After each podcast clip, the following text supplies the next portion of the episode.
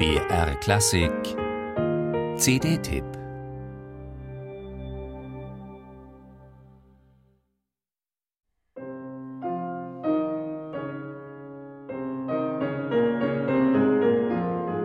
Wer in der Musikgeschichte nach den ganz großen Gefühlsausbrüchen und rücksichtslos nach außen gekehrter Expressivität sucht, der wird nicht unbedingt bei Johannes Brahms fündig was ganz und gar nicht heißen soll, dass Brahms ein gefühlsarmer, nur auf tönende Form und Struktur bedachter Komponist gewesen sei.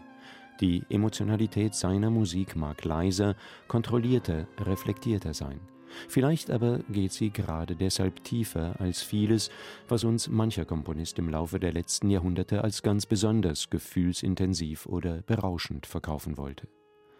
Doch Brahms wollte gelegentlich auch anders, und jene Momente in seinem Schaffen, in denen er mit einer völlig unverstellten, unmittelbaren und fast schon verzweifelt wirkenden Emotionalität zu uns zu sprechen scheint, sind umso überwältigender. Zu ihnen gehört der erste Satz der Sonate für Viola und Klavier in F-Moll, ganz sicher jedenfalls, wenn man ihn in der aktuellen Interpretation von Nils Mönkemeyer und William Yoon hört. Die unbedingte Expressivität, mit der die beiden die in dieser Musik auskomponierten Seelenregungen ausloten, sich in wilde Ausbrüche, ins dramatische Dunkel stürzen, wirkt fast schon verstörend. Die Satzbezeichnung Allegro appassionato wird hier wirklich beim Wort genommen. Wer beim 58-jährigen Brahms nach abgeklärter Gelassenheit und Altersweisheit sucht, der muss anderswo suchen.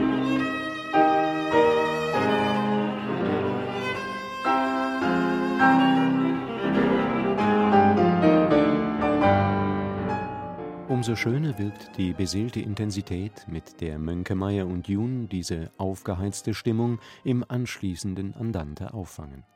Und mag auch die Dramatik des Kopfsatzes noch mitschwingen, das abschließende Vivace dieser in vieler Hinsicht so extremen Sonate musizieren die beiden herrlich durchlässig und licht, ganz so, als würden erste Sonnenstrahlen die Konflikte einer heftig aufgewühlten Nacht vertreiben.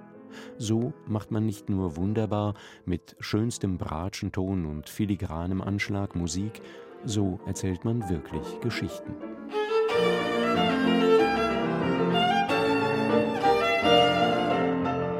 Aufgesetzt oder gar manieriert wirkt dieser Zugriff in keiner Sekunde. Mönkemeyer und Jun machen nichts, was die Noten nicht hergeben. Das gilt nicht weniger für die S-Dur-Sonate. Sie ist heller und freundlicher als das Schwesterwerk, umso mehr als Niels Mönkemeyer die originale, höher liegende Klarinettenfassung spielt.